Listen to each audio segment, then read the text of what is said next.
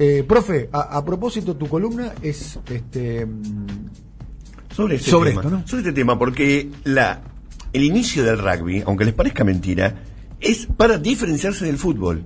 El rugby surge como un deporte para diferenciarse del fútbol. No es que surge para el lamento, surge antes o surge después.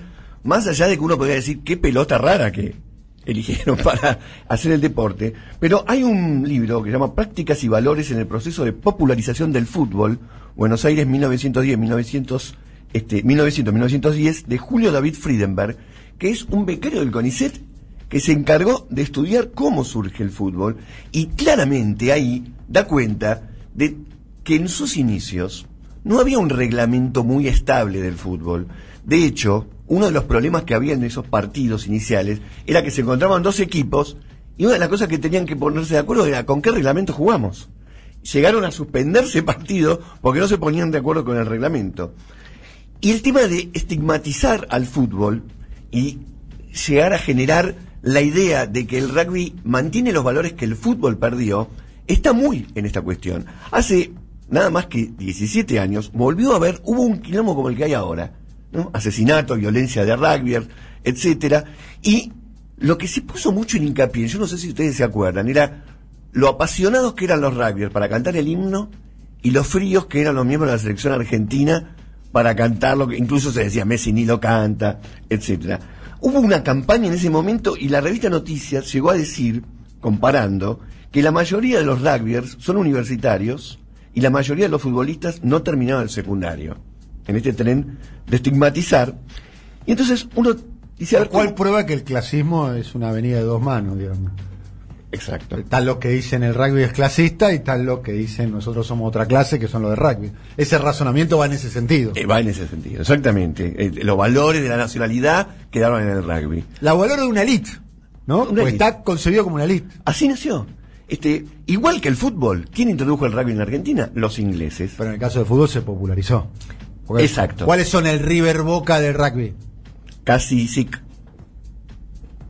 San Isidro. el- San Isidro. El, el municipio eh, más... eh, ¿Cuál sería el término adecuado para no ser ofensivo? Para no decir acomodado, de Ah, gente el más, acomodado, el más aristocrático. El El, más aristocrático. municipio más aristocrático de la Argentina. ¿No? El de la Argentina. ¿Viste lo que es? La, la- la catedral de San Isidro, la iglesia. Claro, ¿cuál es el club de rugby? El club de rugby de la Boca. No lo conocemos. No. Bien. En 1873, miren el año que les tiro, 13 años antes de que se fundara la International Rugby Football Board, o sea, 13 años antes ya se jugó un partido de rugby en la Argentina. El primer partido se jugó en el Buenos Aires Cricket Club. ¿Y saben dónde estaba ese lugar? En el actual planetario. Ahí se jugó el primer partido de rugby 13 años antes de que haya reglas. Es decir, todavía no estaba muy claro. Hace un quilombo el partido ese. sí, pero para los estudiosos del rugby, ellos tienen como fecha fundacional la creación de ese deporte en Inglaterra cuando un alumno, un estudiante universitario, desobedeciendo la regla del fútbol, agarró la pelota con la mano y empezó a correr. Y El fútbol que nosotros conocemos es antecesor al rugby. es antecesor del rugby. Y el rugby, o los rugbyers, crean el rugby para diferenciarse. De hecho, la- originalmente se decía fútbol rugby. Luego quedó la palabra solamente rugby.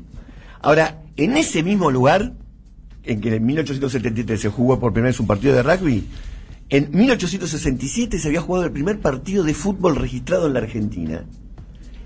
En el planetario se empezaron las dos, ahora con una diferencia de años En el importante. planeta, en donde está hoy emplazado el planetario es el lugar donde se jugó el primer partido de rugby y de fútbol. Exactamente. ¿Y el primer partido fue de fútbol o de rugby? De fútbol, De 1867, 67. Era un de- deporte traído por los ingleses. por los ingleses, sobre todo de los colegios ingleses Bien, privados. Y, y, perdóname, era un, cli- un club de cricket en Sí, ese momento. un club de O cricket. sea, el cricket anterior a... El cricket anterior, Ajá. claramente. Ahora, jugaban 8 contra 8 en el fútbol en ese momento, porque todavía no estaba establecida todas las reglas. De hecho, recién en 1860 alguien pasa por escrito las reglas del fútbol. Recién en 1860 se ponen de acuerdo unos cuantos y dicen, bueno, a ver la regla, cómo es el lateral, cómo es el offside, etcétera. Bueno, estamos en ese momento de formación, con- como diría alguien, con la cerámica fresca. Ahora, en 1893, en la Argentina se crea por primera vez una liga que se llamó, en inglés, Argentine Association Football League.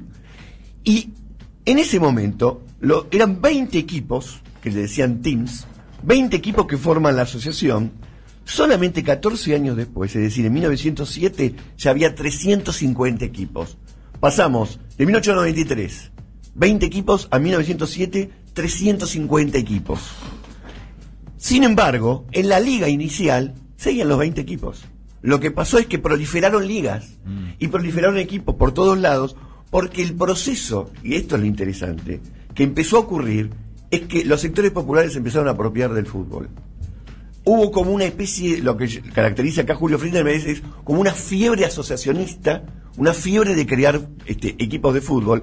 De hecho, cada cuadra, cada barrio quería crear un, un equipo. Había clubes que tenían 11, 11 jugadores eh, y 11 socios.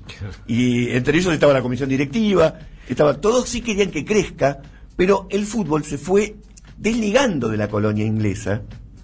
Este, recordemos que los primeros 10 campeonatos los ganó todos Alumni, que es un equipo inglés. Hay todavía equipos de fútbol que no salieron nunca campeón. Alumni, que dejó de existir hace mucho, tuvo más de 10 campeonatos. Y hoy en día el Alumni es un equipo de rugby. No, Claro. no se dedica al fútbol. Pero en ese en esa explosión en que los sectores populares se apropian del fútbol, hay un proceso sociológico muy interesante porque empiezan a aparecer los primeros clubes argentinos propiamente dicho. Por ejemplo, el primer club de fútbol argentino, es decir, no inglés, registrado es Argentino de Quilmes. Y el segundo, de 1901, es River. Tiene esa antigüedad, no es que sea mejor que Boca Rulo para nada, simplemente... Obviamente, es- eso, es- eso lo sabemos todos. sí. Exactamente. Ahora, este, en esta proliferación, él va siguiendo un diario que es como el, antecesor del gráfico, que el diario se llama La Argentina, y ahí empieza a notarse que hay un enorme espíritu de competencia. Ustedes fí- fíjense un aviso publicitario de la época, cómo se generaban los desafíos, ¿no? Este dice, la cultura, eh, perdón, el Gaona Club Junior, Gaona Club Junior, citado entre Cucha Cucha y Puyol, las calles, este, ahí habían hecho su primer field, le llamaban en inglés, el primer campo, Claro. y estaban diciendo... Caballito. Caballito. El barrio Caballito. Ah, muy cerca del ferro. Claro. Y- dice, se hace... Ferro es Cuchacucha 350. Cuchacucha. Cuchacucha y Gaona debe ser eso. Eso es Gaona y Donde Cucha está el Cucha. Vieites. Donde está Ah. el colegio Vieites debe Ah, ser. claro. Dice, se aceptan desafíos Sí, y ponen las reglas que ellos van a usar claro. Pa- el que quiera aceptar el desafío tiene que agarrar reglas, claro. y, y hacer el acuerdo. Ahora, hay ya en esa época un intento de poner tercer tiempo en el fútbol. Tercer tiempo en el fútbol vino antes que en el rugby. Cuando querés poner tercer tiempo es porque ya la cosa está complicada y estás intentando hacer lo que se intenta. ¿Por qué los clubes ingleses empiezan a poner deportes en sus colegios? Están buscando educar, están buscando generar un espíritu de disciplina, un espíritu cooperativo, un espíritu de lo que ellos llaman fair play, porque están educando a sus alumnos para que sean gentlemen. el, el, Caballeros. caballeros. El gran espíritu que tenía el alumni y que todo el mundo admiraba eran, eran gentlemen. Nunca podían ganar, nunca hubiesen aceptado que alguien gane un partido haciendo un gol con la mano. ¿Mm? Por ejemplo. Era, era completamente disociado con lo que estaba pasando por abajo, porque el fútbol fue de arriba para abajo en la escala social, que era ganar. Era ganar. Y no como gentleman, como sea, usando valores que los ingleses no tenían, como la picardía, el, el amague, el engaño. Son estilos futbolísticos que este, muy bien analizados por Julio Friedenberg, en el que dice, una cosa es ser caballero, otra cosa es ser pícaro, y la gambeta no la utilizaban los ingleses. Claro. Este, ahora, siguiendo con esto, El fútbol convive con el engaño. El fútbol convive con el engaño, pero como ¿no? el truco. Como el truco, no con el engaño moralmente condenable, sino con el engaño como herramienta para vencer al rival. Ahora, al ver que esto estaba pasando con el fútbol, al ver que los equipos criollos le empezaban a ganar a los ingleses, al ver que era incompatible con la moral que querían transmitir, las escuelas inglesas se empiezan a retirar del fútbol. Se van al tenis, se van al rugby sobre todo, se van al cricket, se van a estos, a, este- a estos juegos en el que pueden seguir auto llamándose gentlemen, caballeros, y el fútbol Y donde pueden probar de alguna manera, que es interesante lo que decís vos ahí de la nota de noticias, eh, que es un poco lo que incomoda del rugby, imponer además la superioridad moral, ¿no? Que se trasluce con la idea de eh, son universitarios, eh, cantan el himno, ¿no? Recordemos los El Riders. espíritu que tienen, viste, que hasta se toma con ironía, viste. Pierden, viste, épica derrota. Eh, Son los únicos que pierden y que están celebrados. Recordemos. Siempre recordemos- pierde, porque los Pumas siempre pierden. Derrota digna. Eh, recordemos los rugbyers que querían eh, eh, ser fiscales de, la, de las elecciones como, como, como resguardo moral, ¿no? Como que Sí, sí, nosotros vamos a cuidar que no sucedan cosas raras en las elecciones. Ahí también hay como un lugar donde se ponen en un lugar de superioridad moral, ¿no? Sí, pero la superioridad moral, uno no, no quiere decir que esto tenga una relación directa con los hechos de violencia, para nada. Pero la superioridad moral a veces se traduce en te voy a educar, te voy a decir cómo te tenés que comportar, te voy a bajar línea y te voy a bajar la caña también. Ahora, desde fines del siglo XIX había un problema. ¿Qué hacemos con el deporte en las escuelas? Y hubo tres propuestas. Tres propuestas que se debatieron muchísimo en ese momento. Una era una educación física militarista.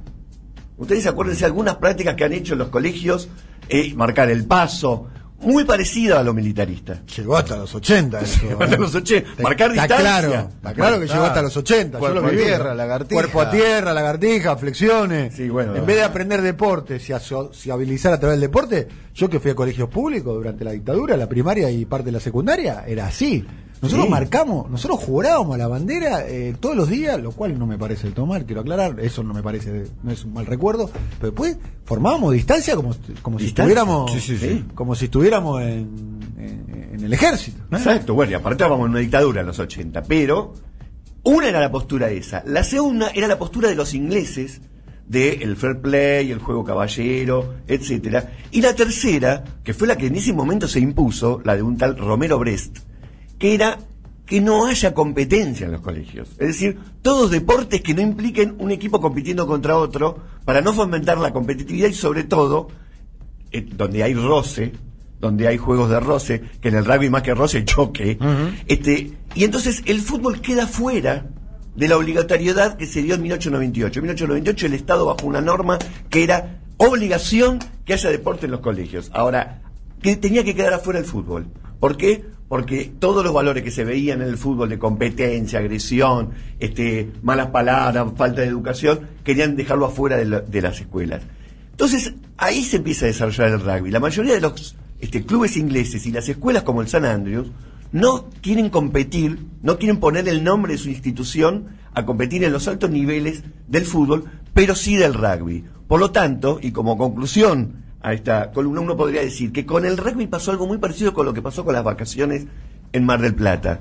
Una vez que los sectores populares tomaron el fútbol, así como los sectores populares habían tomado Mar del Plata, se fueron para otro lado, se fueron para Punta del Este, y bueno, las élites se fueron para el rugby y ahí quisieron mantener ese espíritu que en gran medida es aristocrático y tiene como una especie de autoconciencia de ser superior a los demás.